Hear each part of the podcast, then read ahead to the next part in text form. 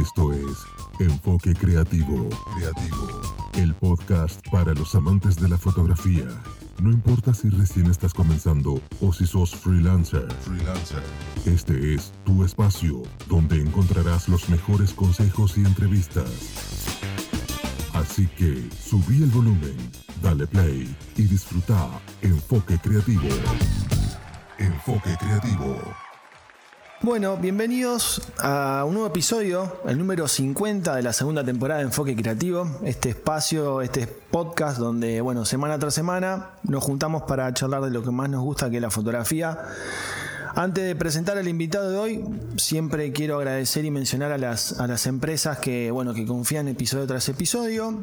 Una es la Isla Impresiones con el, todo lo que es el armado de fotolibros, impresiones, revelados, la gente de Pampa Pack con el tema del packaging para fotógrafos y la gente de Megafoto donde ahí vas a poder encontrar todo el equipamiento necesario para poder trabajar.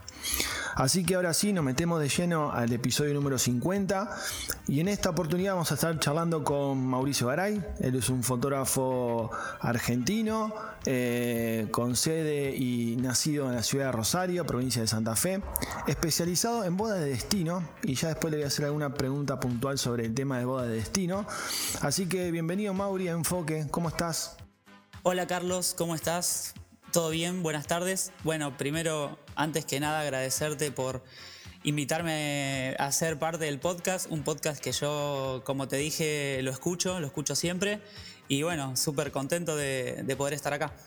No, la verdad, Mauri, el, placer es mío. La verdad que sigo tu trabajo, veo, veo tu trabajo y la verdad que, me gusta mucho.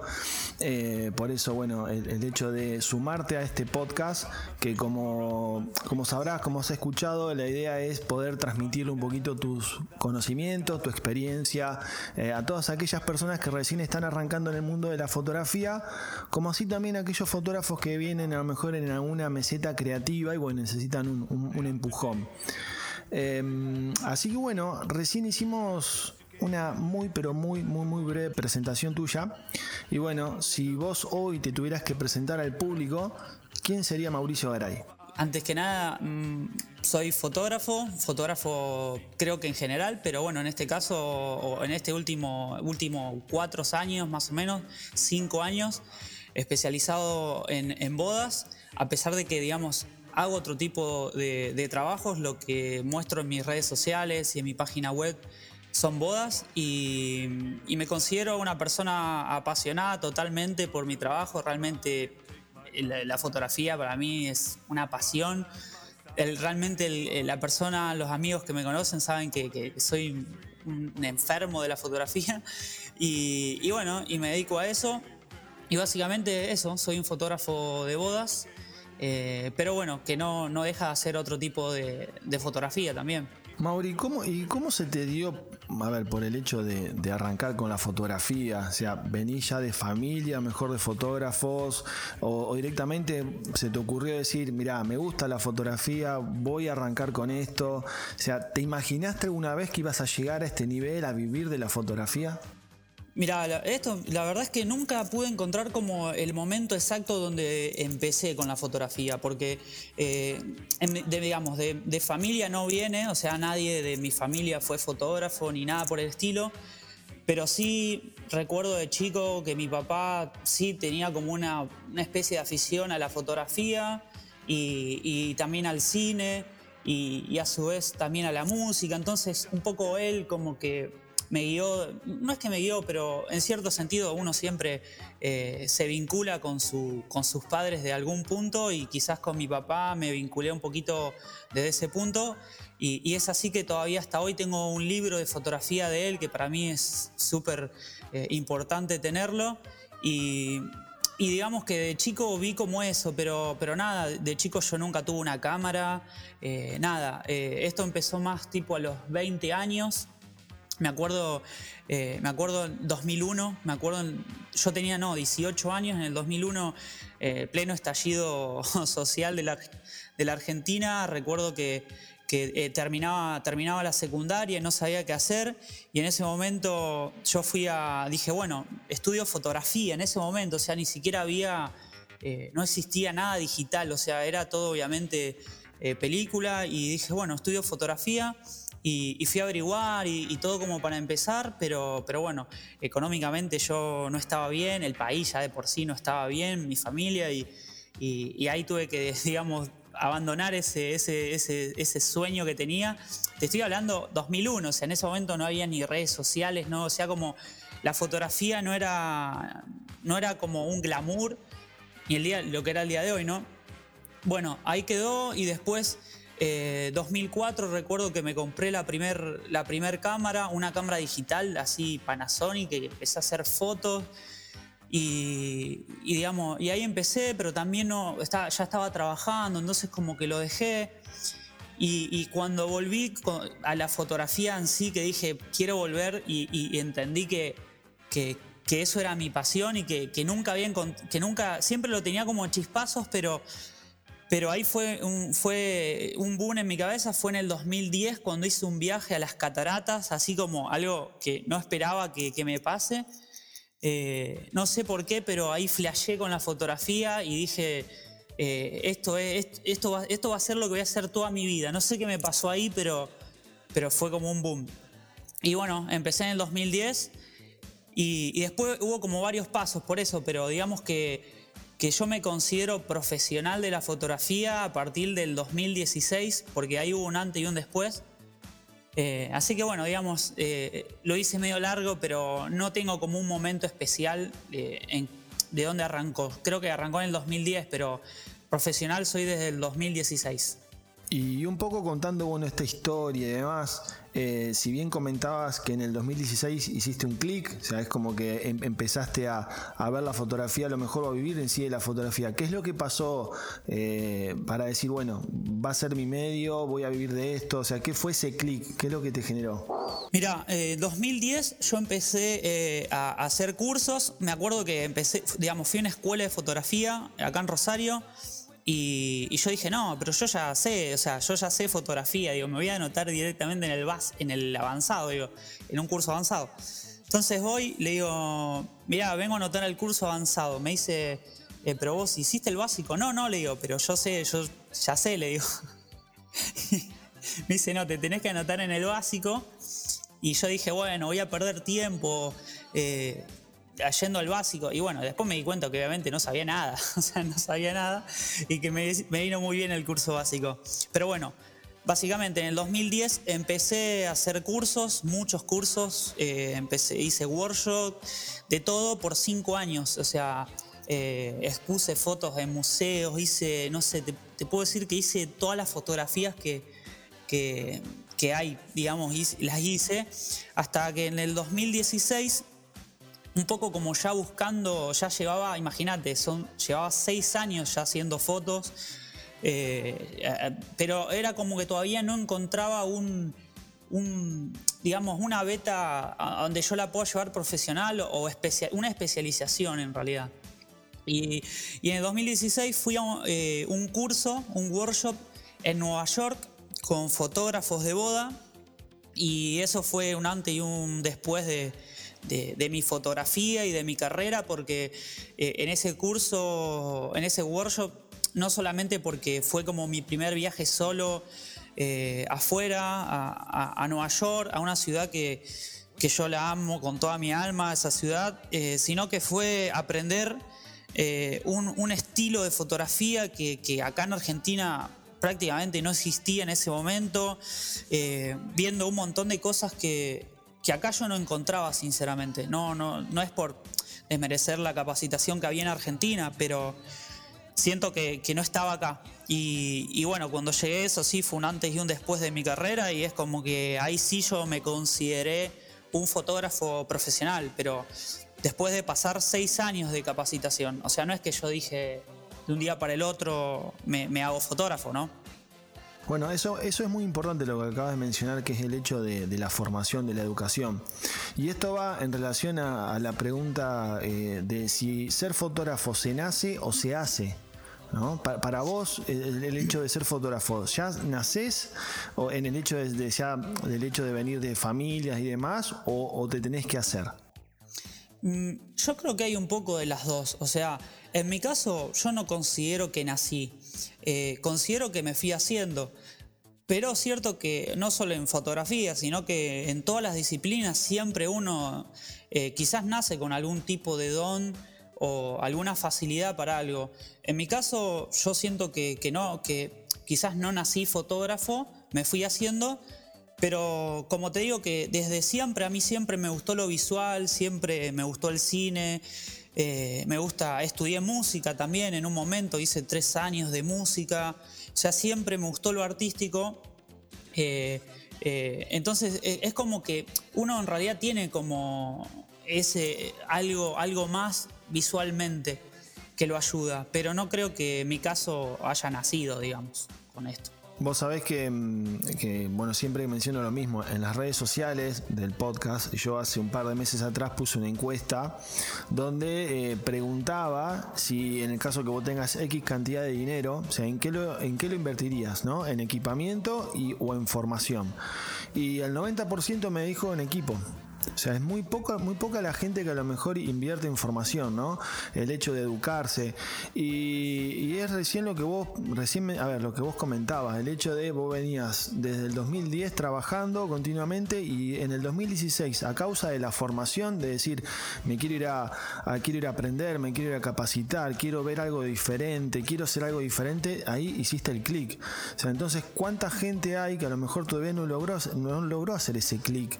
Y por el hecho a lo mejor de no seguir capacitándose o no seguir educándose, invertir en eso. Es muy, es muy importante el tema de la educación. Sí, sí, la verdad que eh, para mí es, eh, es fundamental. Yo, eh, hay, hay, un concepto, Carlos, que para mí está equivocado de la, del arte en particular, no de la fotografía sola, que se piensa de que, por ejemplo, en este caso, hablando de fotografía, que digamos, por ser fotógrafo o somos artistas, el artista no debe gastar dinero o es todo como a lo que se puede hacer. Y para mí no es así. En este caso, como vos decís, yo, por ejemplo, eh, este, este curso, eh, este workshop que yo hice en otro país, eh, yo me fui con una cámara, una 7100, un lente, o sea, no, era ni, no es ni siquiera una cámara full frame, no llevé flash, o sea, a nivel equipamiento no, no estaba yo con un buen equipo, digamos. O sea, siempre yo prioricé o, me invertí mucha más plata en la capacitación que en el equipo. Cuando llegó un momento en que, yo ya sentía que, sí debía dar un paso, que sí necesitaba una cámara mejor, un lente mejor y ese tipo de cosas, recién ahí eh, yo hice una inversión. Pero pero bueno, lo, principal es la capacitación. Yo de hecho lo sigo haciendo y a pesar de que está re duro la economía y el país, eh, yo por ejemplo, yo sigo pagando capacitación en dólares todos los meses. Yo lo, o sea, eh, para mí es fundamental eso. Vos abarcás, si bien como mencionabas al principio, haces un estilo, eh, a ver, es, diferentes estilos de fotografía, pero lo que vos mostrás en las redes sociales es la, son bodas. Y lo que hablábamos al principio, hay tanta competencia, hay tanta, tanta oferta de fotógrafos de boda, eh, entonces, a ver, por algún lado te tenés que diferenciar y creo que, aquel que presenta un trabajo eh, que sobresale del resto es como que tiene más oportunidad de poder seguir trabajando, o sea, de poder posicionarse y, y liderar ese, ese mercado. Sí, sí, ni hablar, ni hablar. O sea, eh, de nada te sirve el equipo si, si no, no tenés capacitación. Y, hoy en día la fotografía eh, va tan rápido que, no puedes estar, eh, no sé, es como que yo no me imagino sin estar capacitándome. Más allá de que yo hoy en día también doy cursos y, y capacito, no deja de que yo también tengo que seguir capacitándome. A veces yo veo otros fotógrafos que, capacitan y quizás ya no, siguen aprendiendo ellos mismos, o no sé cómo aprenden, pero eh, digamos, porque por, dar capacitación nunca dejé yo también de capacitarme, o sea, eh, para mí es fundamental, no sé cómo decírtelo, pero es fundamental. No, no, en ese sentido eh, estoy de acuerdo completamente con vos. O sea, yo lo que veo en el último, en este último tiempo es que también, a ver, al momento de tomar una capacitación, creo que es un momento para también analizar eh, a ver quién está dictando el curso, la capacitación. Porque me ha pasado a mí, de, como te mencionaba anteriormente, de organizar cursos para otros colegas. Eh, y a veces cuando gente te contactaba, que vos le pasabas el PDF con el temario y demás, que uno en sí tenía que vender el trabajo del otro fotógrafo, eh, es como que siempre está la disyuntiva con, respecto al tema de, los valores, ¿no? Como todo, che, a ver, ¿cuántos sale? No, es muy caro. Entonces uno a veces piensa que la formación es un gasto cuando en realidad es una inversión. Porque, a ver, es, como todo, o sea, si uno aprende, mm, logra un trabajo diferente o le aporta valor al trabajo, le aporta calidad y por ende si tenés un trabajo de mejor calidad, mm, lo vas a cobrar más caro. O sea, es, es una relación que no sé si hoy todo el mundo lo ve de esa manera. Sí, sí, mira. Eh, yo creo que todo es un, es un, o sea, yo siempre tomé mi carrera o, digamos mi trabajo que vengo haciendo como paso a paso. Eh, vos fíjate, yo, imagínate los mil, yo me gasté miles de dólares para viajar y hacer ese curso. O sea, a mí me llevó mucho esfuerzo eso. Eh, fueron mucho trabajo para, para pagar eso. Y no me arrepiento porque después de ahí fui a otros cursos, después en, 2017 viajé a México, conocí a otros fotógrafos, gracias a que conocí a otros fotógrafos, me invitaron eh, a, acompañarlos a bodas. Entonces, un poco también ahí arrancó mi carrera. O sea, eh, cuando vos te abrís al mundo, te capacitas, conoces a otra gente, todo como empieza a rodar. Eh, por supuesto que a veces uno también me pasa a mí. A veces digo, uh, mira, esta capacitación sí, sí puede salir cara y busco otra capacitación, pero, pero nunca dejo de capacitarme, eh, nunca dejo. Y tampoco, imagínate que si, si yo en ese momento, eh, e-, ese taller que yo fui a hacer en otro país, me decía, no, es muy caro, y hacía otra cosa, hoy no hubiese estado donde estoy, ahora. Entonces como que eh, nada, no sé hasta qué punto algo es caro y algo es barato. Eh, me parece que en capacitación te puede pasar de que un día no tenés la plata para pagar esa capacitación, pero nunca perder el objetivo de capacitarte. Eh, a ver, husmeando y mirando un poco tu página web, que la verdad me encanta, tiene un diseño espectacular, te iba a preguntar sobre eso. Ahí leyendo un poco, te presentás como un fotógrafo fuera de lo tradicional. O sea, ¿a qué, se, a qué haces referencia con fuera de lo tradicional? Eh, eh, fuera de lo tradicional, bueno, básicamente eso, que trato de, por lo menos no es lo que muestro, a pesar de que yo tengo una frase de que, que yo digo que en realidad todos los fotógrafos hacemos lo mismo, en cierto sentido todos hacemos lo mismo, después está cada uno que es como una película, es como una película tiene de todo, digamos, tiene paletas de colores, tiene día, tiene noche, tiene lluvia, tiene todo. Después uno muestra el frame de la película que quiere mostrar para vender esa película o el tráiler que quiere mostrar. Y un poco siento que, que, los fotógrafos de boda somos un poco así, digamos, todos hacemos todo porque, digamos, yo no dejo, no dejo de, hacer las fotos tradicionales, de, los posados, de la familia. Después está lo que uno quiere lo que uno quiere mostrar o no.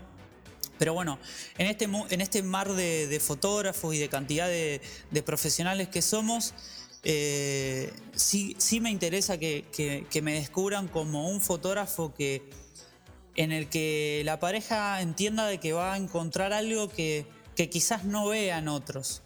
Eh, eso básicamente.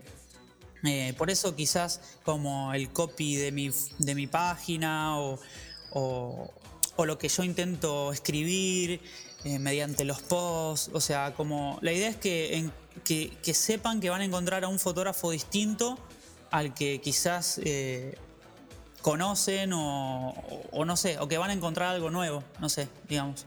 Bien, eh, a ver, eh, si bien vos eh, buscás o, tratás de que el cliente encuentre un fotógrafo fuera de lo tradicional, vamos a suponer que la, pareja te encuentra por la página web, vio esa frase, dijo, che, yo lo quiero Mauri, mirá las fotos que hace, lo quiero contratar para mi boda. Ahora, si yo invierto el papel, te digo, vos Mauri, ¿qué es lo que buscas a la hora de fotografiar, a la hora de fotografiar una pareja? ¿Qué es lo que esperás encontrar? ¿Qué, es lo que busco?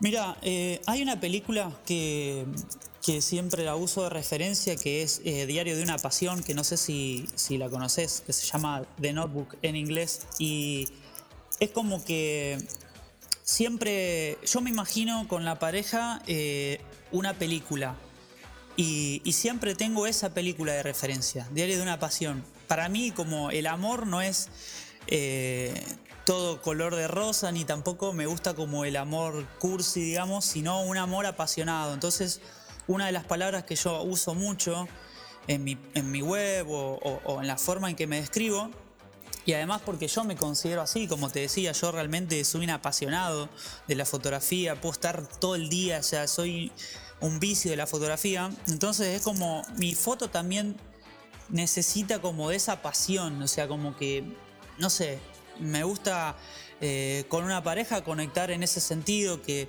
que, ellos se vean reflejados eh, en un amor verdadero, en un amor apasionado, pero que por otro lado no sea como un amor muy cursi, sino un amor real, que a veces como todo en la vida, hay días que, que, no son los mejores, hay días que, que, quizás no podemos tener discusiones con las parejas y al otro día estamos bien.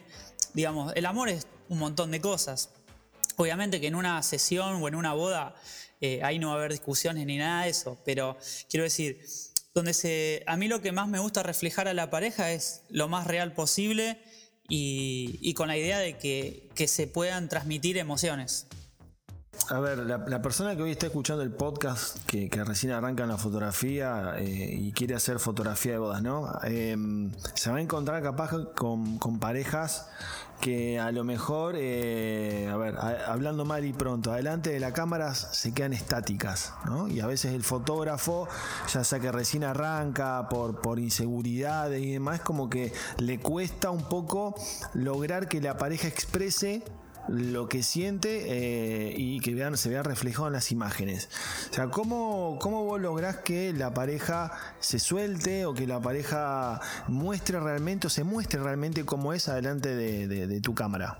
Mira, eh, Carlos, yo te iba a contar porque todo esto que vos comentás, eh, obviamente que yo estuve en ese, en ese lugar, o sea, eh, yo en un momento arranqué antes del 2000, en el 2014 más o menos, hacer eventos empecé más o menos en 2014, 2013, por ahí. Empecé como segunda cámara, o sea, empecé ahí. Pero bueno, en ese momento yo estaba empezando, no sabía cómo hacer sesiones, me ponía súper nervioso. Eh, entonces iba con otro colega, iba con otro amigo fotógrafo y entre los dos como que era como a manera de ayudarnos, viste, para decir no estamos solos y, no estoy solo. Entonces era como, bueno, bueno, hacele fotos vos, después le hago fotos yo y, no sabemos qué hacer en realidad, viste. Era como pararlos ahí, viste, al lado de un árbol, no, teníamos idea. Y, cuando fui a ese, taller, que realmente te, digo que a mí me voló la cabeza, hubo una, una, hubo algo que, yo tuve que hacer, que fue una exigencia, que, eso fue una de las cosas que, te puedo decir, Carlos, que fue que más marcó como mi, fotografía o, mi forma de encarar a, la hora de hacer fotos. Y, en ese curso, eh, estando ahí en un departamento, me dijeron, bueno, tenés que salir a la calle y tenés que hacerle fotos a la gente, hacerle retratos a la gente. Yo además no sé hablar inglés, pero bueno, entonces era salir al centro de Nueva York y parar a la gente y yo con una cámara y, la onda no es como hacer fotos robadas, sino realmente hacerle un retrato. Entonces era como, con el poco inglés que tenía, era parar, eh, decirle que, quería hacer yo, una foto, y obviamente había gente que se prendía y otro que a lo mejor no. Pero después de ahí era como yo dije, bueno, si yo después de esto eh, pude hacer fotos yo le puedo hacer fotos a quien sea ahora, o sea, no, no, tengo más límites. Es como que fue una barrera tan grande para mí eso, romper esa barrera, que, que, no sé, que, me, que, eso me voló tanto la cabeza, que después de ahí yo nunca más necesité a un amigo o a un colega para que me acompañe a una sesión de fotos. Y, a partir de ahí empezar a hacer eh, las sesiones yo y, y ahí donde, donde empecé a trabajar con parejas mucho más fuerte. Y básicamente lo que yo hago en una sesión es eh, dinámicas, digamos, con la pareja, generar alguna acción para que eso le genere alguna reacción a ellos y, ahí ir, ir, haciendo fotos. Eh, un poco también a veces se va... Yo tengo varias técnicas, eso, bueno, lo hablaría en un taller porque eso lo cuento, pero digamos, eh, la, realidad es que tengo varias técnicas. A veces llevo algo más o menos pensado en mi cabeza, después algo va saliendo ahí, eh, voy generando algunas dinámicas que yo ya las tengo en mi cabeza, o sea, hay como varias formas, pero básicamente lo que hago es eh, generar reacciones. Esa sería la idea. Y, al momento, por ejemplo, de, armar o, de que la pareja te contacte y hasta que tengas el, la, sesión y demás, vos ya venís trabajando de antemano, o sea, ya venís con reuniones previas, entonces como que ya empezás a conocerlos y ellos te empiezan a conocer a vos, como que ya el hecho de eh, entablar alguna relación previa, de juntarse, no sé, un café por medio, un mate, es como que ya lográs una conexión eh, que te va a facilitar mucho también en la hora de, la sesión. Claro. Eh, por un lado, la pareja, cuando ellos me conocen, por un lado la pareja va a ver mi trabajo y va ya van a empezar a tener una idea de qué se va a encontrar o qué tipo de foto hago. Entonces, de ahí, ya de la parte de ellos, ellos ya empiezan a formarse una idea en la cabeza. Después, por otro lado, acá hay una cuestión que ya va más allá de de, cuán fotógrafos somos, sino que ya empieza a ver como ya una cuestión más de tacto personal que uno tiene que tener sobre las personas. Y ahí uno empieza a percibir, por lo menos yo intento ver cómo es la pareja. Eh, porque, por ejemplo, he hecho sesiones en una casa, que, en, una, en un departamento con una pareja que, que, que prácticamente estuvo desnuda delante mío pero sé que, por ejemplo, eso yo no se lo puedo pedir a todas las parejas. Entonces, un poco ahí también estoy yo viendo qué tipo de pareja es, cómo se comportan, cómo hablan entre ellos, cómo son. Eh, y, ver hasta dónde puedo llegar yo con la pareja. Eh, después también, por supuesto, hay a veces que yo, obviamente, no es que con todas las parejas quiero llegar a, hacer una, una sesión íntima en su casa pero digamos, yo sé con qué pareja puedo jugar más o con qué pareja puedo hacer una foto un poquito más íntima o con qué pareja, qué pareja me va a dar más risas. O sea, todo eso también tengo que amoldarme, digamos, a, qué tipo de pareja tengo adelante. Entonces es como que cada pareja es un mundo. Eh, no puedo como usar el mismo método para todas las parejas, digamos, a la hora de hacer fotos. No, además también hay que, hay que destacar algo, ver, cada pareja es un mundo aparte, o sea, cada pareja tiene su, su, conexión y a lo mejor lo que vos utilizas para uno, para una pareja, para la otra pareja a lo mejor no funciona. O sea, es como que tenés que tener un poco, en el caso del fotógrafo de bodas, es como que tenés que tener un poco de cintura y por supuesto empatía a pleno, como para decir, eh, la pareja, lograr que la pareja me muestre o se muestre tal cual son, porque la verdad que eso lo voy a ver reflejado en la foto y es lo que yo voy a mostrar en las redes. Claro, claro. Yo, eh, como te decía, primero ellos van a ver, ellos cuando, si me contratan, ya ellos vieron qué tipo de fotos hago. Después, eh, yo también miro sus redes sociales, veo cómo, cómo ellos, eh, se, digamos, se relacionan en las redes sociales. ahí yo veo si ellos suben fotos juntos, si siempre están abrazados, si se ríen, cómo interactúan. Yo por lo general sigo a todas las parejas, entonces empiezo a ver cómo, empiezo a ver su vida. Eh, por otro lado, a, todo esto yo lo que hago una vez que me contratan, eh, les envío un formulario donde eh, les hago algunas preguntas, entonces esas preguntas a mí me sirven para conocerlos más todavía. Entonces, cuando ya llega la sesión de fotos, yo ya sé mucho de ellos. O sea, ya me conocieron, ya vieron qué fotos hago, yo ya vi cómo, cómo, cómo son en el día a día. Eh, y obviamente que, bueno, ya el día de la sesión o el día que los conozco, eh, ahí donde está, te digo, ese, ese como sexto sentido que, va más allá de la fotografía y, que ese, ese cierto tacto que tenemos que saber para darnos cuenta qué tipo de personas tenemos adelante de nuestro. Eh, más, allá de que después yo pueda como imponer mi impronta y como lo que al fin y al cabo yo después siempre logro la foto que quiero, eh, pero sí sé, tengo que saber cómo, eh, cómo empezar a trabajar con ellos. O sea, no todas las parejas son iguales. ¿Sos de, en, las fiestas en sí, sos de trabajar solo o si vas con algún equipo? Y esto te lo pregunto porque en uno de los, de, los testimonios de las parejas te pusieron como el ninja de la fotografía porque estás en todos lados pero a la vez en ninguno. Entonces, esa pregunta es, ¿estás vos solo en una fiesta o siempre vas con alguien más para, para de respaldo o segunda cámara? Por lo general eh, voy solo, eh, por lo general, o sea, me, digamos, me contratan solo, pero siempre si la boda es grande o si mismo la pareja quiere una segunda cámara, eh, bienvenido sea, yo no tengo problemas.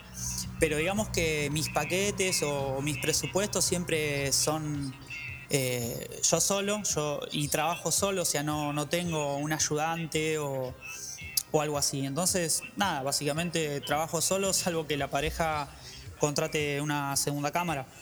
A ver, también el hecho de, ir con una segunda cámara y demás es que es también algo muy, muy delicado porque tenés que encontrar una persona que tenga más o menos o tu misma visión eh, como para lograr algo muy similar a lo que vos haces porque a lo mejor si la pareja te contrata te contrató a vos y a lo mejor la boda es muy grande y vos, y vos le planteás el hecho de llevar una segunda cámara y a lo mejor esa segunda cámara va y tiene una visión completamente distinta a la tuya, es como que va a haber dos tipos de fotografía.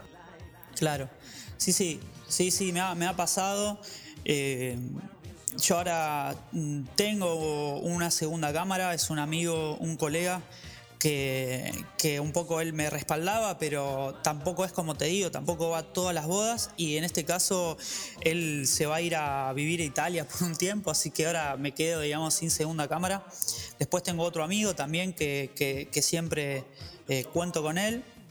Pero, pero sí, es, un tema difícil porque a mí me encantaría que eh, mi segunda cámara tenga como el, mismo, al menos la misma cámara, que tenga, yo trabajo con Nikon, entonces eh, me parece más fácil después editar eh, el trabajo eh, con, un equipo Nikon. Sí, sí, no es fácil, no es fácil, por lo menos para mí no es algo súper fácil o no es que tenga un equipo de, un montón de fotógrafos que, que, pueden trabajar y además que yo a la segunda cámara yo le pago, o sea, para mí es un profesional que viene a trabajar igual que yo y entonces no es que tampoco llamo a cualquier eh, cualquier fotógrafo decir, che, mirá, eh, me pagaron una segunda cámara, venía a practicar. Eh, en ese caso, si, quiero que algún, que algún fotógrafo venga a practicar, lo invitaría sin, sin pagarle y, y, como tercer cámara, pero, o sea, la pareja cuando me contrata, una segunda cámara sabe que es un profesional de la misma calidad o prácticamente de la misma calidad que yo, entonces es todo muy, muy complejo. Eh, pero bueno, eso.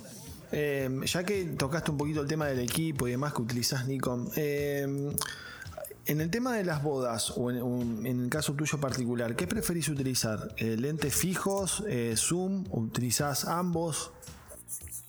Mira, yo trabajo con una Nikon Z6 y trabajo con una sola cámara o sea, tengo obviamente una cámara de backup, tengo una 750 de backup, pero, o sea, colgada a la hora de hacer fotos, tengo solamente una cámara colgada, la Z6 y trabajo con dos lentes, prácticamente el 90% es con uno, eh, trabajo con un 35 milímetros y tengo un 24 que lo uso para, para alguna toma en la iglesia o o, para la fiesta, la fiesta durante la fiesta ahí sí lo uso siempre, prácticamente en la fiesta, pero después eh, casi todo lo hago con un 35. Por ejemplo, tengo un 50 milímetros, pero ya prácticamente ni lo llevo porque nunca lo uso. Entonces que prácticamente es un, te diría un 85% el 35 y un 15 el 24. Una cosa así sería como la proporción de, lentes que uso, de focal que uso. ¿Y, y, cuál fue el motivo por el cual comenzaste a utilizar las Nikon sin espejo? O sea, ¿qué fue a lo mejor algún tema de practicidad, eh, versatilidad? Eh, yo tenía, venía trabajando con la 750 y, y bueno, yo ya quería, digamos, además de la fotografía, también obviamente que me gusta estar eh, un poco así actualizado, digamos, ¿no? Y, sabía que ya pasarme a Mirles también iba a ser como un paso más, siempre también lo tomé como, como una posibilidad de, ir mejorando, que segura, o sea, lo tomé con optimismo al cambio, sabiendo de que me iba a traer algo bueno también a nivel, a nivel de trabajo. Entonces, en su momento me quise pasar a Sony eh, y, bueno, hablé con, Nacho Store, que, es un fanático, un fanático de Nikon, y le dije, me acuerdo que un domingo le digo, Nico, eh, Nacho, mandame la, Sony, qué sé yo, y esto, y me dice, no, vos estás loco, qué sé yo. Y al final me terminé quedando con la Nikon Z6, o sea, me, convenció. Eh, pero no, no, no me arrepiento para nada. La verdad es que, que, de hecho después pensándolo más fríamente, eh, me quedé tranquilo de haberme quedado en Nikon y, yo creo que el cambio fue muy positivo. Eh, es muy largo para hablar de eso, pero, pero sí, tiene algunas cosas, digamos, algunas desventajas le vas a encontrar que son muy pocas, pero tiene mucho más para ganar las mirrorless y, al fin de cuentas va a ser el, paso que vamos a terminar dando todos en algún momento. Así que Sí, sí, es un, es un tiempo de transición, o sea, es un, es un momento de mercado bastante inestable, pero a su vez, bueno, van, van apostando a, todo lo que es eh, sin espejo. Creo que aporta un poco más de, practicidad, de, bueno, de rapidez, enfoque. Yo creo que, como decís, es, el futuro, pero si bien todavía hay mercado para las, para las reflex, eh, creo que, va todo hacia, hacia el tema de la sin espejo. Yo creo que las reflex... Eh, no hablando obviamente ya mismo, pero quizás dentro de unos años va a quedar tipo como lo que es hoy las cámaras de película.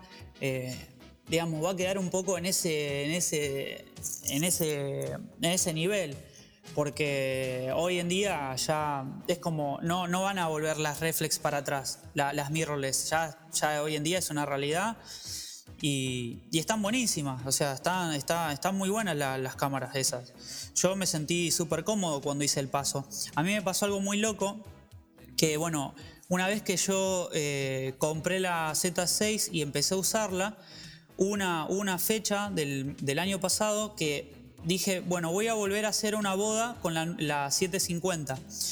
Y me pasó algo muy loco que estaba esa boda, no, no sé si es que me salió mal, pero ya estaba totalmente fuera de ritmo con la 750 y hasta la sentí como, yo digo, la sentí como vieja, como obsoleta, no, no te puedo explicar la sensación que me dio.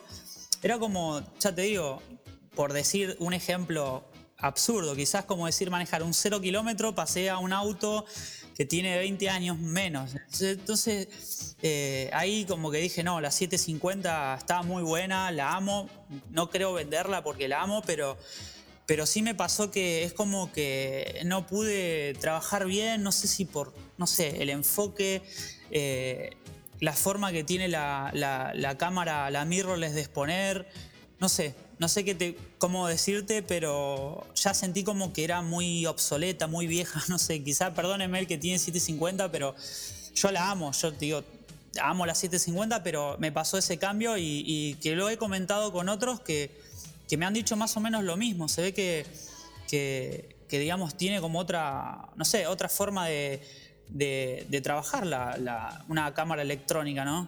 Eh, a ver, el ejemplo que pusiste es muy exacto. A ver, es como que vos diste una vuelta en el autódromo en un Fórmula 1 y cuando terminaste la vuelta te subes a tu auto y un Fiat 600. Eh, ya vas a encontrar todo raro, o sea, vas a encontrar raro. Mejor estaba acostumbrado con que era máquina sin espejo, eh, el enfoque era mucho más rápido y estabas acostumbrado de esa manera que cuando pasaste con tu a, a, la reflex es como que le costaba, que en realidad no era que le costaba, o sea, estaba haciendo su trabajo, pero vos ya venías acostumbrado a otra, a otra forma. Sí, sí, ojo, fue mi sensación, quizás eh, yo, por ejemplo, conozco a, otro fotógrafo que, me dijo, mira, yo no me pude acostumbrar a, las reflex, o sea, cada uno tiene su, su, forma. Eh, en este caso, las, la Z6 tiene un joystick donde vos podés eh, apuntar el enfoque mucho más rápido y después tiene un botón donde vos podés, eh, o sea, con un botón podés entrar a un menú que es mucho más rápido y, para mí eso fue genial porque yo con un botón puedo estar en cualquier parte, puedo modificar cualquier cosa de la cámara digamos, todo personalizado. En, cambio en la 750 no lo podés hacer todo eso. Mismo ya la 750 tiene eh, el rango de enfoque, o sea, el, eh, en la pantalla es mucho más chiquito. En la mirrorless vos tenés toda la, pantalla para enfocar. Más allá de que yo eh, uso un enfoque central, siempre uso hasta un solo punto de enfoque, quiero decir que, no sé, uno siente al ojo, siente como eh, que se puede permitir eh, todo, eh, no sé, mucho más rápido ver en, la pantalla eso. No sé, es como una sensación, quizás que, a mí me dio cuando volví a usar la 750. No, no, no te puedo explicar. Che, Mauri, a ver, tuviste oportunidad de, fotografiar bodas en otras partes del mundo, o sea, en Estados Unidos, en Europa y demás. ¿Qué encontraste de diferente a una boda de Argentina? Bastante, la verdad. Eh, no, qué sé yo, digamos, eh, el amor eh, o las parejas son, creo que en general son más o menos todas iguales. un poco es lo cultural lo que cambia. Y, lo, cultural es cómo tomamos cada uno lo que significa una boda. acá en Argentina, obviamente que está de más decir que, lo que, digamos, en una boda, fíjate que en una boda argentina eh, la fiesta o la parte del baile ocupa, digamos, si tomamos desde que arranca una boda hasta que termina, el gran porcentaje de la boda es la fiesta. En, cambio, una boda en Europa o una boda en, Estados Unidos no es lo que más abarca. El porcentaje de, fiesta es mucho menor a lo que es eh, acá en Argentina. Eh, quizás en Europa eh, hay como más, eh, digamos, cosas tradicionales como decirse los votos o que durante la fiesta digan algunas palabras familiares. Es como eso más que nada. Yo siento que, que, tiene como más momentos una boda afuera que una boda acá. Acá es como mucho más rápido en el sentido de, bueno, iglesia, civil y comemos y bailar. O sea, y allá quizá hay como unos tiempos para otra cosa también. Eh, tiene que ver que con, esto de tradición, no sé. O, sea, en, síntesis, el argentino le gusta la joda. Y sí, básicamente sí, sí, está buena, está, está buena la joda. Eh, a mí también me gusta, pero, pero siendo sincero, eh, a la hora de trabajar o de contar una historia, que es lo que, lo que más me gusta, que es contar una historia, eh, obviamente creo que, para contar una historia, cuanto más contenido tenés, eh, mejor. Eh, entonces, bueno, qué sé yo, una historia, o sea, en Argentina las bodas están buenísimas, quizás pasan más por la fiesta. Pero a mí personalmente me encanta contar una historia y si más se puede contar, mejor. Por ejemplo, yo a las parejas intento que, que, hagan el first look, o sea, que, se vean.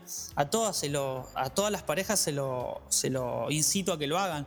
Es como para tener más, eh, más momentos.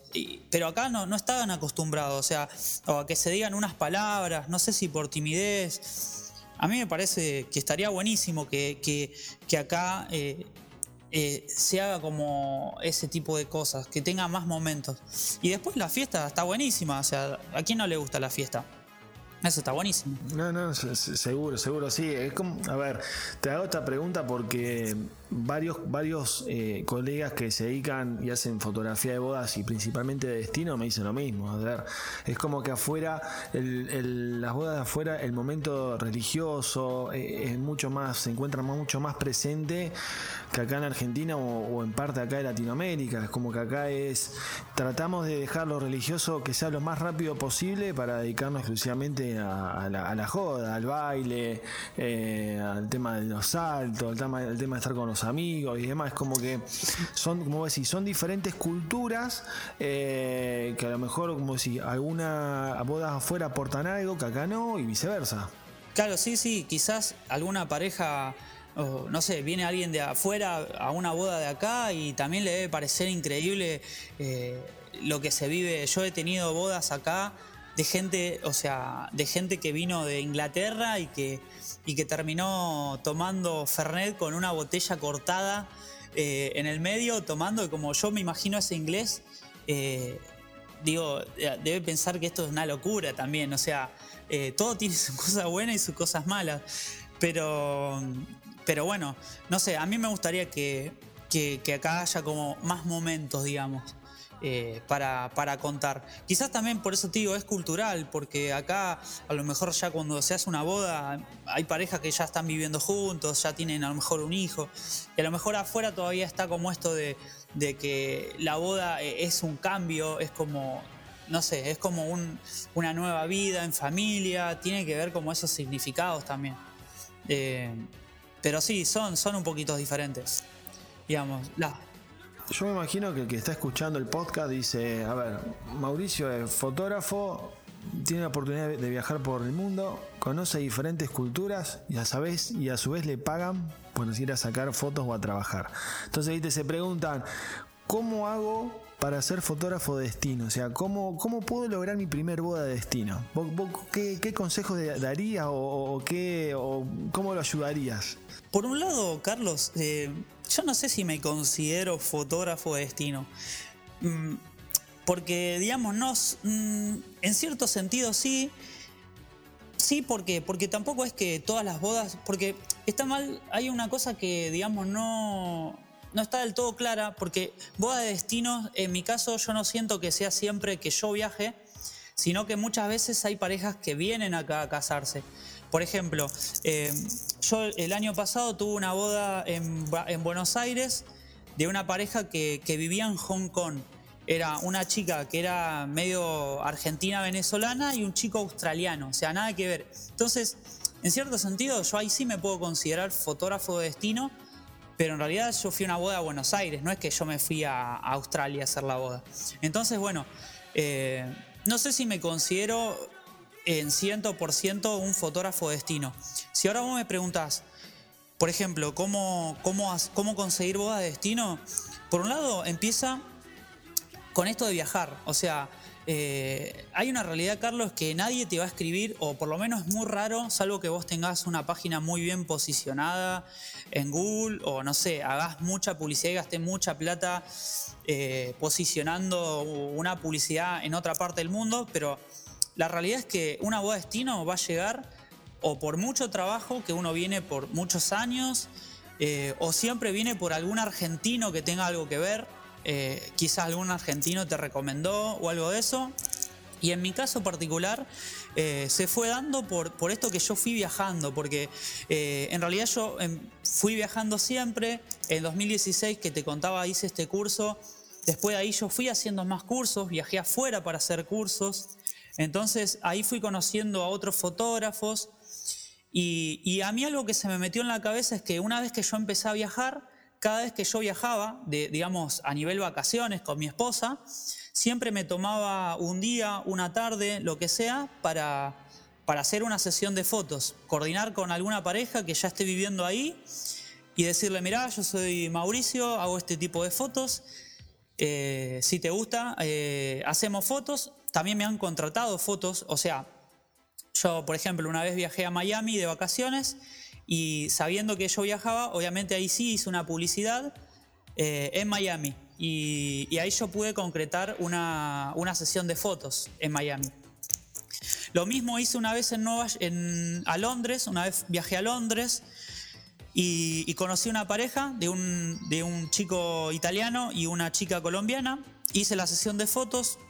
La verdad que con la pareja eh, estuvo genial. Estuvo muy buena la sesión y la, la casualidad que también ellos estaban por casar, así que por suerte en este caso le gustaron tanto las fotos que, que me terminaron contratando para su boda que fue en Italia. Y así fue como yo llegué a esa boda en Italia. O sea, por intermedio de una sesión que yo hice en Londres. y porque antes de ir a Londres yo hice una publicidad y así, digamos, es, todo como, es toda una cadena en realidad. Sí, a ver, convengamos también lo siguiente y ya metiéndonos un poco en el tema del negocio, convengamos que también te sirve el hecho de eh, como decís, viajar y sacar eh, fotos afuera en algún destino y publicarlas en tus redes sociales como para que el cliente diga, ah, mira, Mauricio está, hizo fotos, no sé, como decís, en Miami, hizo fotos en Nueva York, hizo fotos, no sé, en Barcelona, en Italia. También es como que eso te ayuda un poco más al hecho de que alguna pareja de, afuera vea las fotos y te pueda llegar a llamar. Carlos, quiero, quiero comentar algo por las dudas porque quizás, quizás el que escuche va a decir, este tipo de millonario.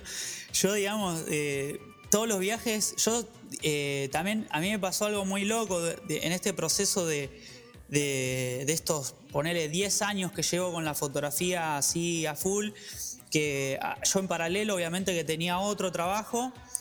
Y, digamos, con ese trabajo también me iba sustentando y, con ese trabajo, más el trabajo de, mi esposa, digamos, nos podíamos permitir viajar, no es que eh, digamos, yo me permitía viajar, o sea, que soy millonario. Eh, después, obviamente, que dejé mi trabajo, yo ya me dedico a esto a full. Y, todo también es apostar. O sea, por eso te decía en un principio que uno se piensa que como porque hacemos arte o tiene que ver con el arte, es todo como y, no, se tiene que gastar mucha plata, o sea, el artista gasta mucha, o sea, el artista se gasta mucho dinero. Y yo siempre también lo vi como una inversión. Digo, bueno, si algún día quiero que me, me contraten una boda en Italia, voy a tener que viajar. Eh, o sea, voy a tener que viajar. No, no, o sea, es casi imposible que te contraten una boda en, no sé, en España o, no sé, en Irlanda por una sesión que vos hiciste en Rosario. Esa es la realidad. Eh, entonces, eh, digamos, siempre todo lo vi como una inversión, todo. Sí, sí, eso, eso te iba a decir. A ver, eh, yo entro a lo mejor en tu feed de Instagram y veo todas las fotos, no sé, en Rosario. Y es muy difícil que, como vos decís, que una pareja en España, en Italia, diga, lo quiero Mauricio. es como decís, invierto, que por supuesto que está bien aprovechada la palabra, o sea, no gasto, invierto directamente, bueno, voy a algún viaje, no sé, me voy de vacaciones, como decís, eh, me dedico un día a hacer alguna sesión, después voy a otro lugar y a otra sesión, entonces como que ya voy poniendo o me voy posicionando como un fotógrafo de destino. Eh, y, bueno, yo cuando te, a ver, con el tema de fotógrafo de destino, en otro episodio del podcast, eh, bueno, que también hablaba con, otro fotógrafo, él hacía esa, esta mención, que puede ser fotógrafo de destino, como hablabas, de recibir gente de afuera, como también vos del hecho de poder viajar hacia afuera. O sea, te podés encontrar en, esa, en esas dos situaciones. Capaz que vos estás en un lugar, vivís en un lugar, en una isla paradisíaca y decís, bueno, a ver, todos los de afuera vienen acá. Entonces, bueno, yo me considero un fotógrafo de destino. Como también, no sé, vos de acá te vas a Australia, a Estados Unidos, a España y demás. Sí, sí, en ese sentido, eh, ahí sí como que puedo llegar a decir que, o sea, eh, en mis redes sociales o en mi página web eh, vas a ver que más allá de que yo pongo fotógrafo de Argentina, es muy raro que yo ponga bodas de fotógrafo de destino o algo de eso porque tampoco me considero que vivo viajando, pero sí, por ejemplo, me ha pasado mismo acá en Rosario, chicos que se son de, viven en Río Janeiro, se casaron acá, entonces para mí eso es una boda de destino, porque son gente que vino de Brasil, que se casó acá. Después eh, una boda en Bariloche de una chica inglesa con un chico argentino. Y, es una boda de destino porque ellos eligieron Bariloche para ir a casarse. Entonces yo viajé a Bariloche. Entonces eh, esos tipos de bodas también son bodas de destino. No es solamente que, que uno siempre viaja afuera también. Em, a ver, dentro de tu, de tu negocio fotográfico, por así decir, también, eh, bueno, haces mentorías para fotógrafos o, bueno, o disertás en, en, algún, congreso y demás. A ver, hoy en día, eh, la verdad que a diferencia de hace, como hablabas, año 2001 o 2010, donde a lo mejor las redes sociales no tenían tanta importancia o no estaban en tanta auge como ahora, eh, el hecho de poder conseguir potenciales clientes hace 10 años atrás era de una forma y ahora es completamente diferente. Pero hay estrategias como para poder utilizar. Yo lo que veo, y mi pregunta es, a ver si, a ver qué te parece, eh, el hecho de para lograr clientes, los famosos sorteos o regalar cosas, ¿no? El hecho, bueno, regalo un fotolibro, regalo una sesión, o mira, hago un sorteo, me tenés que seguir, tenés que seguir a este, tenés que seguir a fulanito, compartir para poder lograr portfolio, para decir qué es lo que quiere el fotógrafo que recién arranca. O sea, ¿cómo ves un poquito esta, esta estrategia? ¿Sirve, no sirve? La verdad es que no, sé darte como... No sé si hay un sí y un no, o un blanco y un gris. O sea, eh, yo personalmente eh, creo que, si recuerdo, nunca hice un, nunca regalé nada. Creo que en redes sociales salvo que lo haya hecho hace un, par de años, que yo recuerde ahora en este momento no. Eh, pero a veces sirve. Yo cuando empecé, en el 2016, cuando ya dije sí o ya me metí de lleno en la fotografía de bodas, creo que ahí sí hice una publicidad con descuento para que también, con un descuento de, no me acuerdo, de un 20%, como para generar, digamos, que parejas se interesen en, en mi trabajo cuando yo en ese momento no tenía un flujo de bodas o de material para mostrarles. Eh, hace muy poco yo lancé las mentorías, hace unos meses, y, sí hice como un sorteo y le regalé una mentoría a, un fotógrafo. Pero, pero por lo general eh, mi, concepto de, de regalar cosas es casi nulo. Vos vas a ver en mi no sé, mi Instagram, que es muy raro que yo regale algo. No digo que ni es bueno ni es malo. Eh, cada uno sabrá o cada uno también sabe, en qué momento está de, su, carrera, de, qué, necesidad tiene. Eh, no, sé la verdad. No descarto que quizás el día de mañana yo regale, pero hoy, hoy siento que, que no sé si regalaría algo. Eh, este último tiempo estuve viendo que a otros fotógrafos a ver que, cómo les funcionaba y la verdad es que tampoco vi si les funcionaba súper bien. Entonces, eh, digamos, no, no sé si ah, te respondo la pregunta que vos me haces, pero... Yo voy enfocado a lo siguiente, a ver, y esto es mi, opinión. Em, yo creo que el hecho de, poder regalar algo o de sortear algo es medio, a ver, conseguir clientes un poco volátiles, ¿no? Porque, a ver, yo me suscribo o te sigo en las redes para ganarme, no sé, un fotolibro. No lo gano y me voy directamente te dejo de seguir. Y es como que conseguiste un cliente temporal.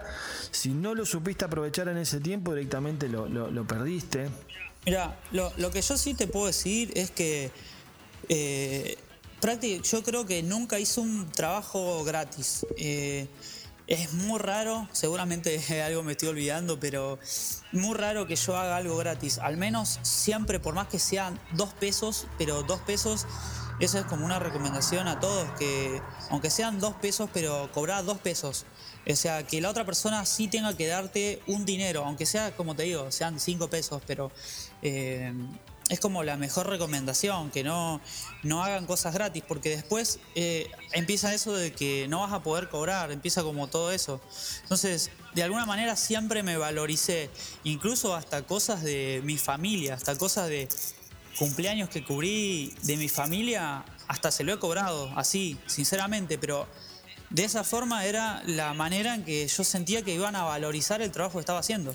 Sí, y después está la otra parte, Mauri, a ver, suponete que vos estás, vos recién arrancás, que normalmente a donde, a donde yo eh, hago foco, porque yo creo que hoy el fotógrafo que recién arranca es como que la faceta comercial o la faceta de negocios como que no la tiene desarrollada. Es como que a veces eh, yo he visto cursos de fotografía básica donde, donde, donde la persona que va a disertar se aboca tanto a la práctica de la teoría que deja de lado a mejor la parte de negocio, no sé, cómo calcular un presupuesto, qué es lo que hay que, que hay que tener en cuenta.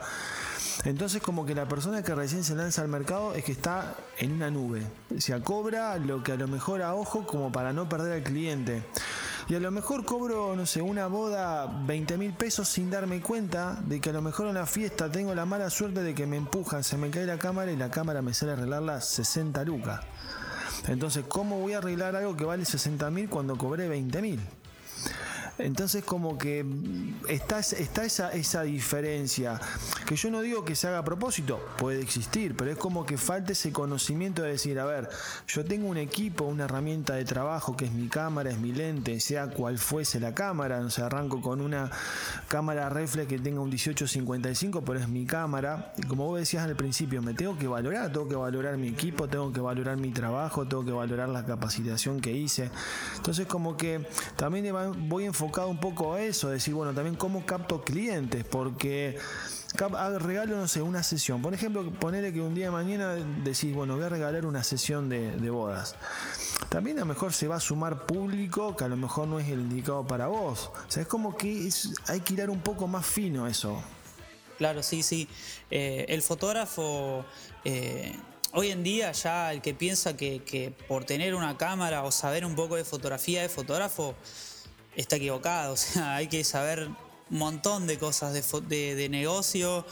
Eh, es un negocio, la fotografía, o sea, es una empresa. Si vos querés vivir de esto, sos una empresa, una marca personal, como le quieras llamar, pero es un negocio. entonces, hay que saber que hay que estar capacitado en un montón de, cosas. Eh, no solamente en, sacar buenas fotos, esa es la verdad. Sí, a ver, hoy creo que somos fotógrafos, como decís, empresarios, somos a mejor diseñadores porque a veces también estamos en el diseño de la página web, el diseño de un logo. Que, aún así, a ver, yo soy partícipe de que si, si tu presupuesto te da, decir, bueno, contrato un diseñador que me arme un buen logo, contrato, no sé, alguien que maneje las redes sociales, eh, puedo contratar a alguien, eh, pero a ver, tenemos que estar en todo. Y como vos decís, no es solamente sacar fotos. Sí, ni hablar, ni hablar. Y, esa persona, como vos decís, que, que a lo mejor eh, cobró una boda 20 mil o, o, la cobró, a la larga ese, ese fotógrafo eh, va a dejar de existir en este mercado. O sea, siempre, quizás a la corta, sí, decís, wow, listo, tengo la plata en el bolsillo y hago la boda. Pero te vas a dar cuenta en algún momento que el negocio no te va a dar, no te va a dar, o cuando quieras cambiar el equipo, o cuando quieras vivir de esto, o mismo cuando quieras cobrar más, no te lo van a pagar porque ya te metiste en un sector que no te, no te va a pagar más. Entonces, eh, la, sea, saber bien cómo, cuánto cobrar es muy importante. Sí, y, lo peor de, los casos es cuando te consideran el fotógrafo barato. O sea, cuando te llaman, te dicen, che, llamalo fulanito que es el fotógrafo más barato. Ahí directamente te arruinaste. Te arruinaste. Sí, sí. Te arruinaste, sí, sí. Es, es, es muy difícil realmente. Eh, es muy difícil, tenés que, que, que, verlo, la fotografía, si realmente uno se quiere dedicar a esto, digamos, eh, lo tiene que ver realmente como, un negocio, en, todo, en todas sus ramas, como, como una empresa, digamos, así, prácticamente, directamente.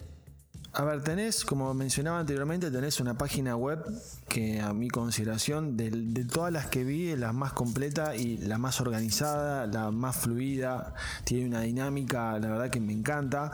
Entonces, te hago esta pregunta, ¿qué es lo que te aporta como fotógrafo tener una página web que a lo mejor las redes sociales no?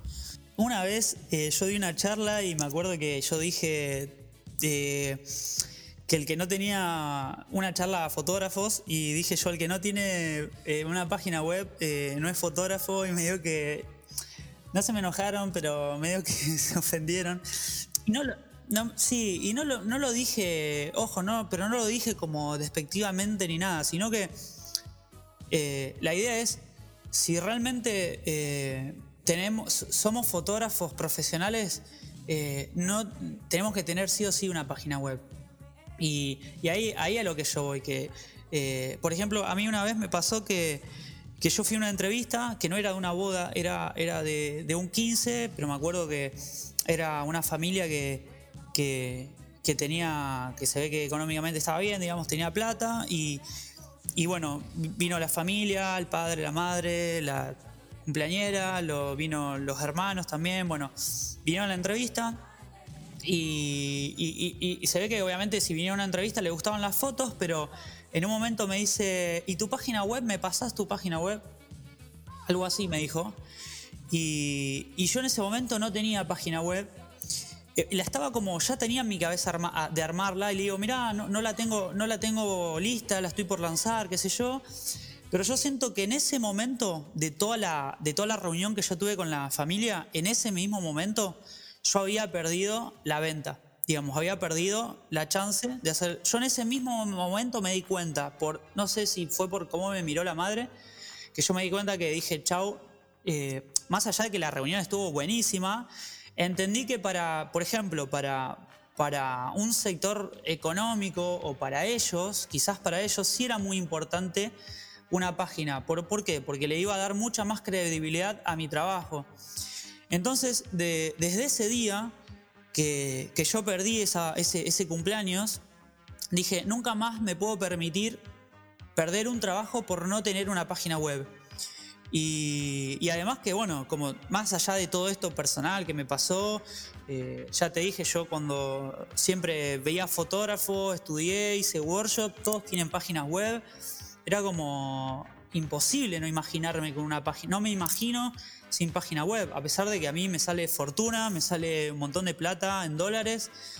Eh, es, como la, es mi casa, es como mi negocio eh, directamente. O sea, no, para mí es súper importante, Carlos, es la, realidad. Sí, además, bueno, recién hablabas de, de, qué es tu casa. Eh, a ver, con los fotógrafos que yo he hablado y que tienen página web me dicen exactamente lo mismo. Eh, a ver, tener una página web, la armás a tu gusto, la diseñás a tu gusto, pones la foto donde vos querés, con la paleta, utilizás la paleta de colores que vos querés. En cambio, Instagram o Facebook, si bien son redes sociales, ya está todo prearmado. Únicamente subís, sacás, compartís.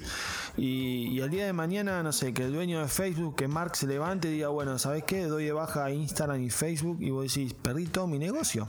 Es como, claro, es como, eh, es como que Vamos a suponer que una pareja está caminando adentro de un shopping donde hay miles de personas caminando con música, con negocio, no sé, lo que sea, y, esa pareja deja de caminar por el pasillo del, por el patio del shopping y, entra a tu negocio, que vendría a ser tu página, y vos ahí lo recibís con una música, lo recibís con, con olor a, no sé, a saumerio, lo recibís y ellos empiezan a entrar como en tu, en tu, en tu mood. Vos los llevas como a, donde vos los querés llevar. Y de eso se trata la página. Y el shopping vendría a ser como las redes sociales. O sea, eh, las redes sociales siempre van a estar. Pero ¿cómo le transmitís vos a una pareja eh, una credibilidad como fotógrafo? O mismo por decirte, no sé, es como decirte que Coca-Cola no tenga página. O sea, no me considero eh, una empresa como Coca-Cola, pero digamos, eh, cualquier empresa, digamos, a pesar de que sea chiquita, tiene que tener una web para, mostrar sus cosas. Y, a pesar de que hoy se mueve todo en redes sociales, eh, Instagram o, Facebook, lo que sea, o TikTok, la, la web tiene que estar para mí. Sí, a ver, la idea es utilizar las redes sociales como un trampolín para que conozcan tu web. Sí, sí, sí, así, tal cual. O sea, eh, ese es el verdadero eh, trabajo de las redes sociales. Las redes sociales deberían hacer ese trabajo de llevarte público a, tu, a tu web. Yo creo que siempre va a existir las páginas web. O sea, siempre, aunque, aunque sea una landing page, o sea, aunque sea una sola página, pero siempre va a haber eh, un espacio donde tiene que ser personal. en Internet siempre va a existir eso, me parece. Sí, eso es cierto. Es, a ver, está desde, a ver, el origen en realidad de, de, Internet es exactamente eso, el hecho de tener tu página web, tener tu casa. Por eso también el hecho de, como hablaba recién, el hecho de la inversión, porque también el fotógrafo quiere hacer una página web y no es lo mismo tener el nombre del fotógrafo punto, no sé, la marca de, o el servidor punto com punto ar. Decís, no, no, tiene que ser mi nombre o tiene que ser el nombre de mi empresa. Para eso que tengo que invertir tengo que pagar el dominio, tengo que, tengo que pagar el servidor, el alquiler. O sea, es, es una inversión que al final de cuentas te va a servir para posicionarte, como decías, como un fotógrafo profesional en sí. Sí, sí, tal cual. O sea, eh, esto, todo esto yo te lo digo y a mí me llevó años. O sea, es años de inversión y de mucho sacrificio, o sea, de mucho trabajo. Eh, personal, o sea, quizás a otro, no sé, le hace más fácil y tiene las plata más fácil. Yo trabajé mucho, me compré mucho equipo, cambié no solamente la cámara, eh, compré las computadoras que uso para, editar, eh, que hoy en día si me tendría que comprar no sé cuánto me saldría, porque eh, me saldría una fortuna. y, esto de la página, o sea, tengo que tener una página, o sea, el dominio, pago la, la G Suite de Google, o sea, es un montón de, plata que en febrero me llega a la tarjeta y, a pesar de, lo que esté el dólar, yo lo voy a tener que pagar si es que quiero tener mantener la página, no, no me queda otra. en un país duro, pero, pero bueno, es así, digamos. La, básicamente siempre voy a tener que tener página web, digamos. Em, como para ir un poquito finalizando el podcast, em, hablando un poquito de las mentorías, ¿no? O sea, ¿cómo, cómo te sentís en el rol de, formador o educador? Mira, a mí me encanta, porque si, viste, yo te digo soy realmente un apasionado, o sea, puedo estar, eh, mira, con vos puedo estar tres horas más, vos me decís ahora hay que cerrar y, y, nada, yo a mí me encanta hablar de fotografía y, me encanta enseñar, porque eh, yo no me guardo nada, o sea, cuento todo lo que sé, que a mí me llevó mucho trabajo y, eh, sé que lo puedo, puedo, ayudar a otra persona a hacerlo. Y básicamente, más allá de que yo eh, en, las mentorías guío al fotógrafo y, y lo ayudo, también lo que intento es que él mismo vaya encontrando como su camino. Porque de nada sirve que, que yo le diga, mira, hago todo esto y vos tenés que hacerlo igual. O sea, desde el primer momento que yo empecé como a dar cursos o mentorías, siempre intenté que más allá de que aprenda o sepa todo lo que, lo que, yo, lo que yo sé o lo que le puedo enseñar, que él mismo encuentre como su camino, digamos, en, la fotografía.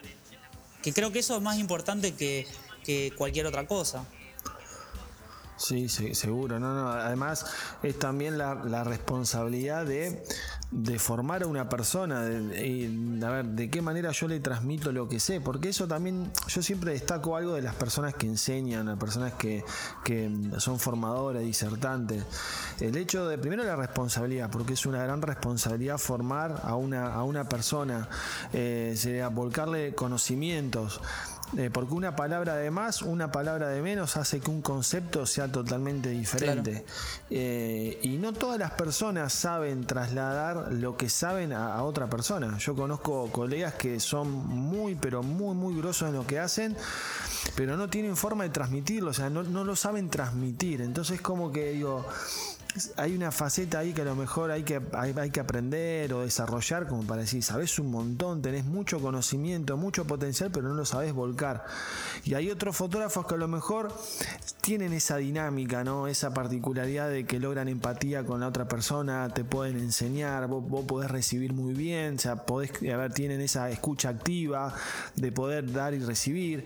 O sea, por eso yo destaco mucho el rol y te quería por eso consultar sobre la importancia, porque a ver, vos en tu mentorías, a ver, eh, no cabe la menor duda que el, a ver, el fotógrafo te elige por algo y, cae en vos la responsabilidad de decir, che, lo que yo voy a decir puede cambiar o no el, negocio del fotógrafo. Sí, sin duda, sin duda. Eh, como te decía, a mí me encanta enseñar. Eh, hasta ahora las, personas que, que, les enseñé o que, o que tomaron una mentoría o que tomaron un curso, eh, los veo crecer y lo más importante es, como te decía, los veo en su propio camino, porque hay otra realidad que eh, tampoco quiero que se conviertan como en un clon mío, o sea, eh, yo después veo como muchos fotógrafos que intentan copiar a otro fotógrafo. Y la verdad es que yo me doy cuenta cuando otro fotógrafo intenta copiar a otro fotógrafo. entonces, como que entiendo que obviamente eh, te guste como mi estilo, por eso también vos, eh, o digamos, el, colega toma una mentoría conmigo porque le gusta lo que ve y eso, pero siempre eh, haciendo hincapié en, que cada personalidad distinta y cada uno va a tener que adaptar su fotografía y su negocio a, la personalidad de uno. eso desde el primer momento que, que empecé con esto, ya te digo, eh, era esto de, enseñar, pero más que nada descubrirse también para, para, para crecer como fotógrafo. Pero me encanta, obviamente que me encanta, me encanta. Vos sabés que lo que recién hablabas del hecho de copiar el estilo o de copiar otro fotógrafo, yo siempre cuando nos reunimos con colegas o cuando nos podíamos reunir con colegas, siempre eh, estaba la misma disyuntiva problemática del tema de los workshops o de los cursos, donde esto como siempre digo es una opinión mía, donde mm, a veces uno asiste a un curso o, va a un workshop esperando lograr eh, o conseguir la receta mágica, ¿no? Decir, che, yo quiero sacar las mismas fotos que saca, vamos a suponer, Mauricio. Y yo capaz que voy invierto digo, porque yo quiero sacar las mismas fotos que Mauricio. Y Mauricio tiene una visión que no es la mía. Y quiero editar de la misma manera que edita Mauricio, pero Mauricio aplica una técnica en base a su visión que no es la misma. Entonces a veces yo veo que uno va a un curso esperando lograr algo, eh, por ejemplo el hecho de, no sé, eh, sacar las fotos, para mí cuando el fotógrafo es el único que saca las fotos, a mí entender es como que vos estás de espectador y es como que vos no lográs aprender nada, porque vos tenés que estar sacando la foto y que el fotógrafo de atrás te vaya diciendo, mira, fíjate esto, fíjate lo otro, es como que realmente vos aprendes de esa manera.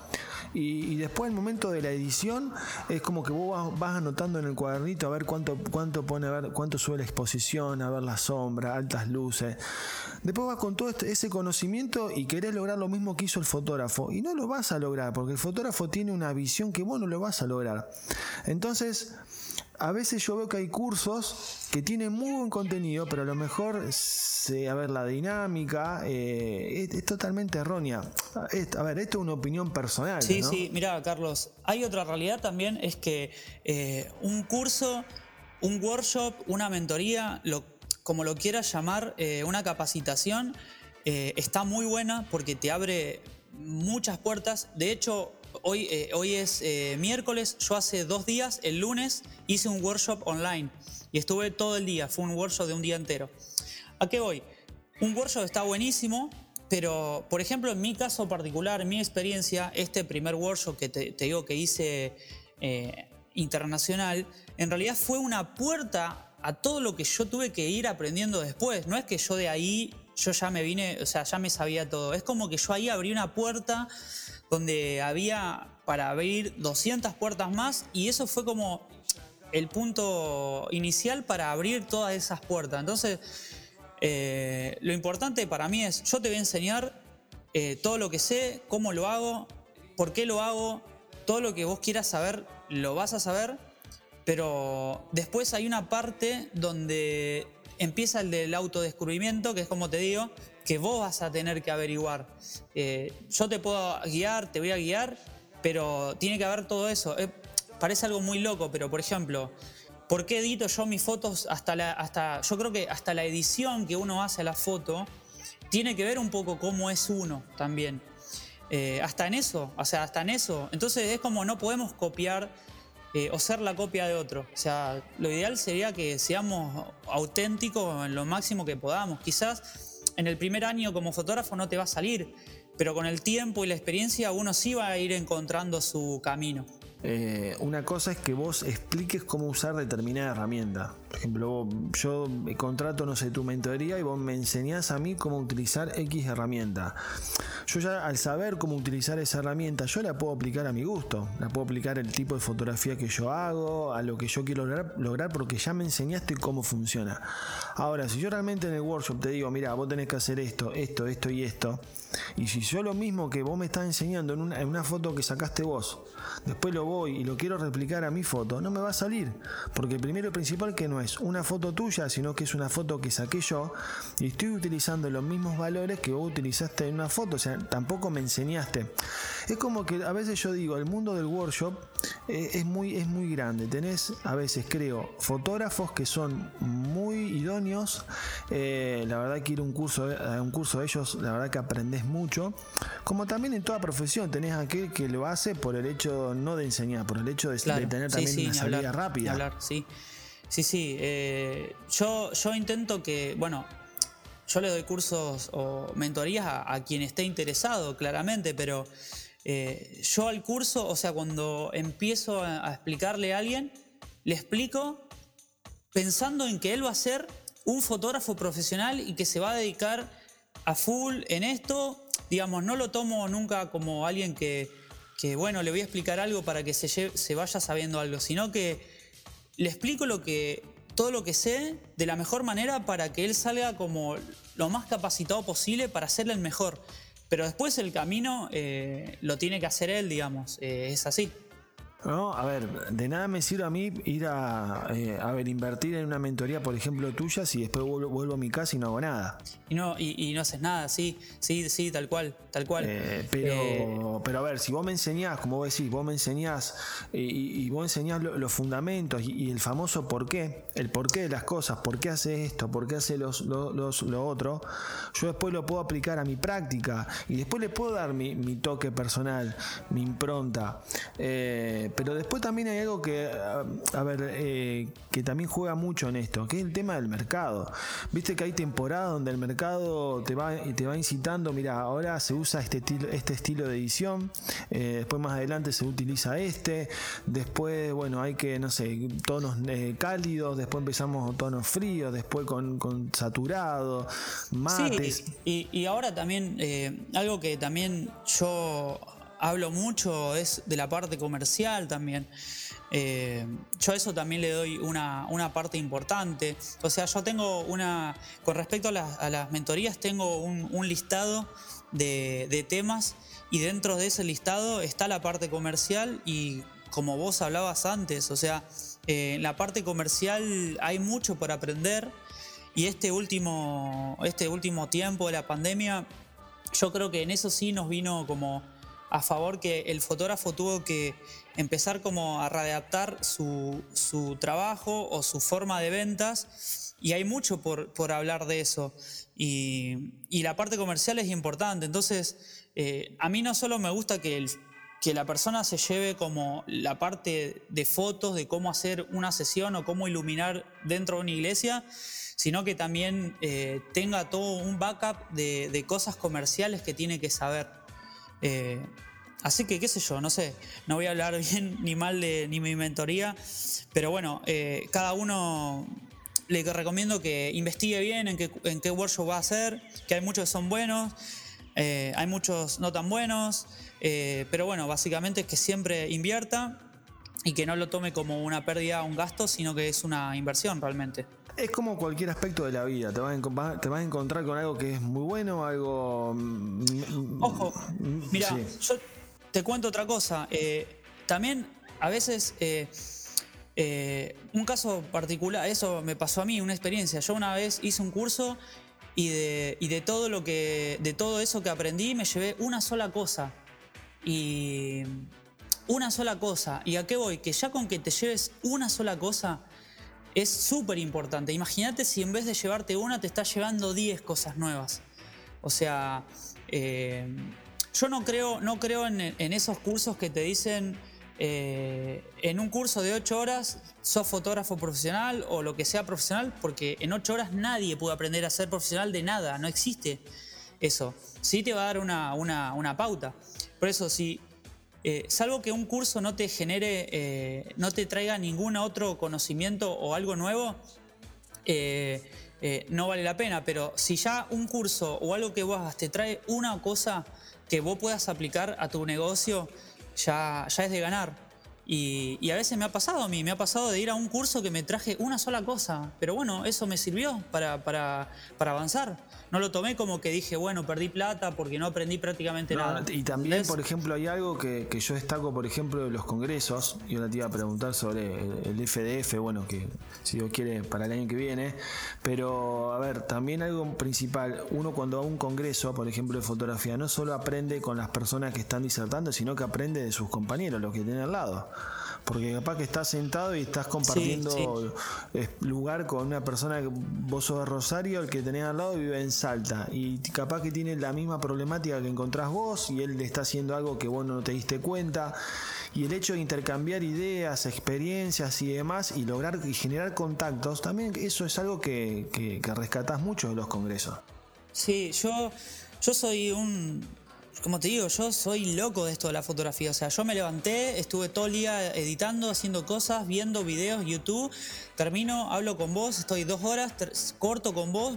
Eh, vuelvo a la computadora, vuelvo a ver, escucho un podcast tuyo, digamos, siempre hay algo para aprender. Por ejemplo, no sé, hace, como te comentaba, yo eh, eh, hoy escuchaba el, podcast de, Noel del Pilar y, y vos decís, mira, quizás no tiene nada que ver mi, mi estilo de foto o lo que sea, y sin embargo encontré que de, su punto de vista me pareció también increíble. Entonces, eh, no sé, yo vivo, vivo capacitándome, vivo viendo qué hay nuevo, o sea, todo lo que hay nuevo a mí me...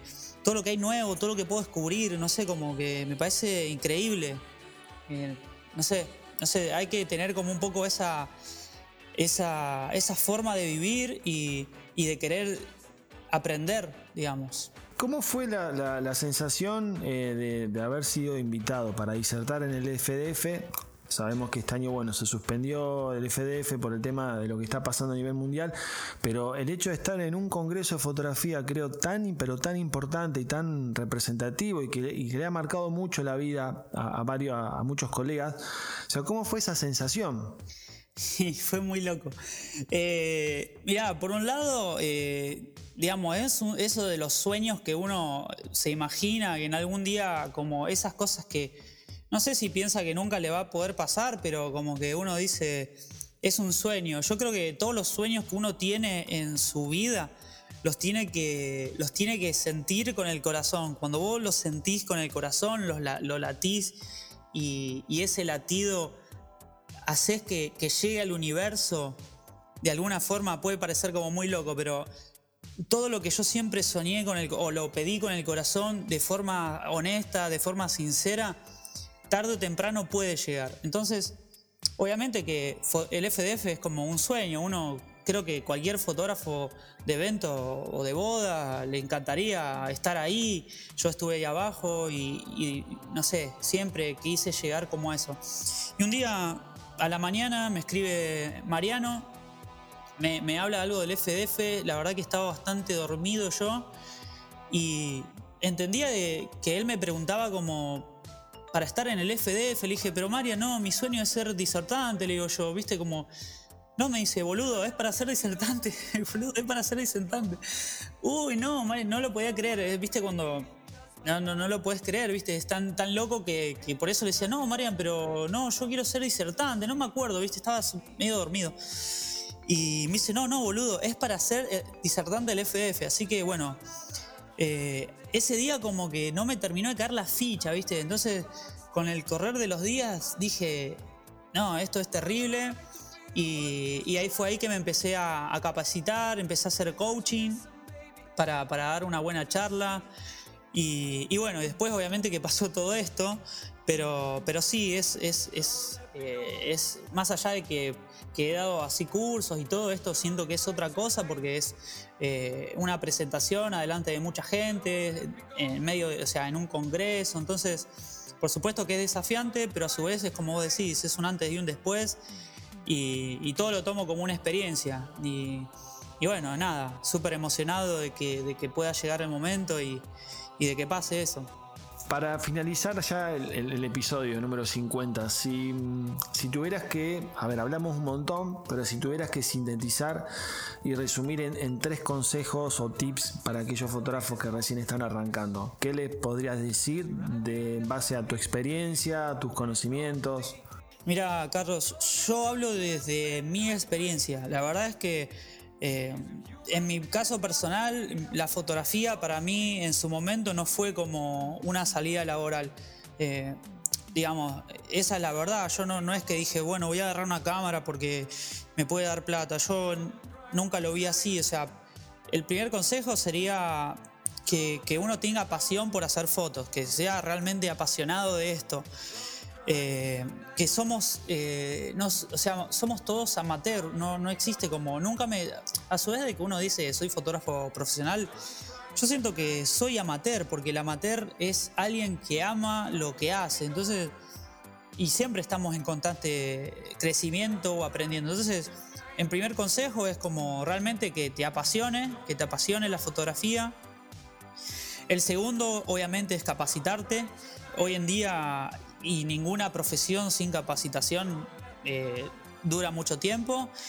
Y, segundo, que, tengan paciencia, que eh, llegar o, digamos, es mucho trabajo, digamos. El, segundo, el tercer consejo sería que, que, no deja de ser un trabajo muy, muy agotador también, que no, no es todo tan fácil o quizás como eh, lo pintan algunos o mismo como vos hablás a veces en el, acá en el podcast que, somos rockstars, sino que realmente es un trabajo muy, muy sacrificado, de, muchas horas, de, mucho laburo, o sea, de mucho tiempo. Yo le dedico esto todo el tiempo, no es que yo, o sea, yo vivo de esto, respiro fotografía todo el tiempo.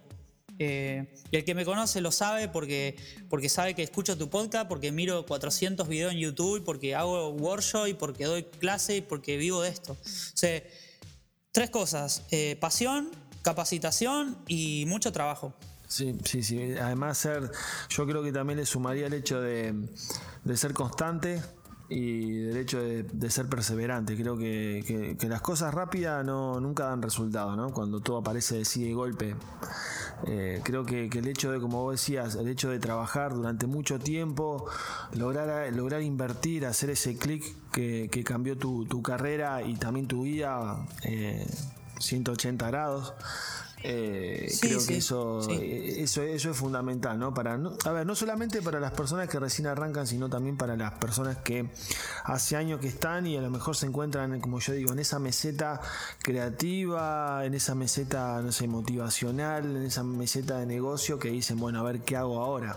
Sí, sí, a todos nos pasa, o sea, de, de tener esa meseta eh, a mí me, pasa, me ha pasado, me sigue pasando, me va a seguir pasando y, hay que ser muy perseverante. Yo hoy en día no considero que soy ningún fotógrafo, o sea, siento que todavía no soy nadie, yo, o sea, como que yo tengo que seguir trabajando, creciendo, no llegué como a ningún lado, o sea, eh, esa es la realidad, entonces tengo que seguir, por eso no es que yo estoy como, bueno, llegué o voy a dar una charla en el FDF, o sea, siento que soy igual que cualquier otro. Yo una vez me dijeron a mí que todos nosotros estamos como en un camino y quizás uno está más adelante y otro está un poco más atrás, pero al fin de cuentas todos podemos pasarnos a todo y quizás hoy alguien me escucha a mí y dentro de un año yo estoy escuchando a otro.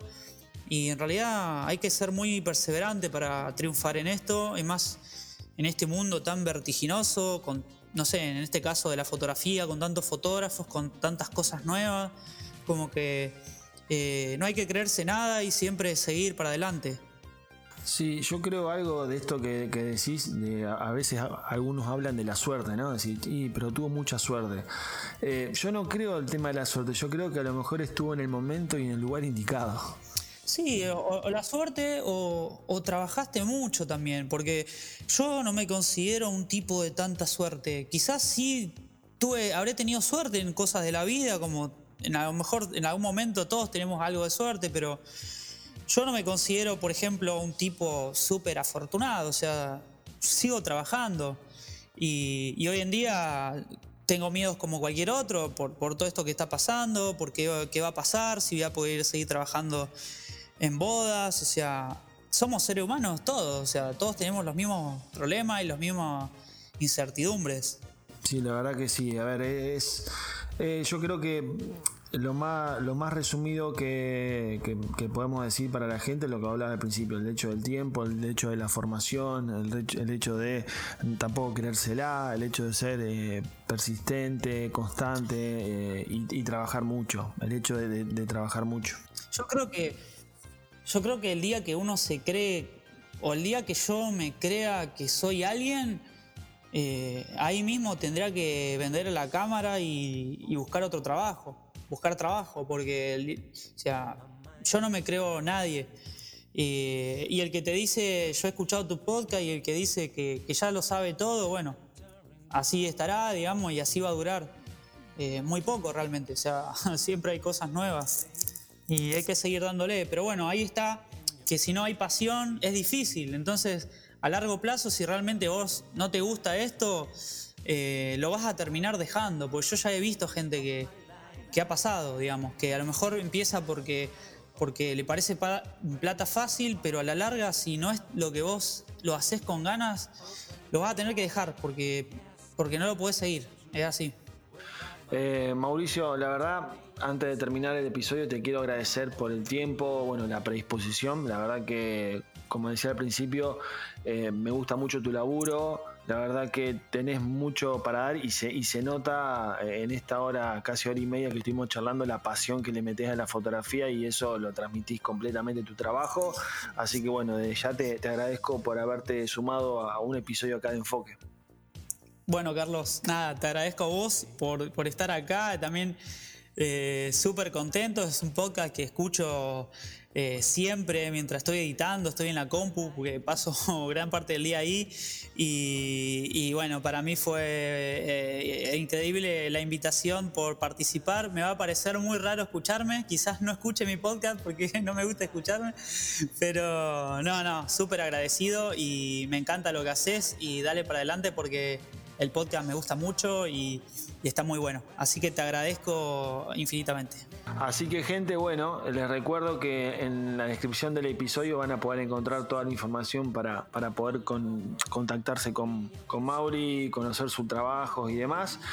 Eh, y bueno, y este episodio, como todos los de la primera temporada y los de la segunda, lo pueden escuchar en Spotify, en Google Podcast y en Apple Podcast. Así que desde ya les mando un saludo a todos y bueno, nos encontramos en, en otro episodio de Enfoque Creativo.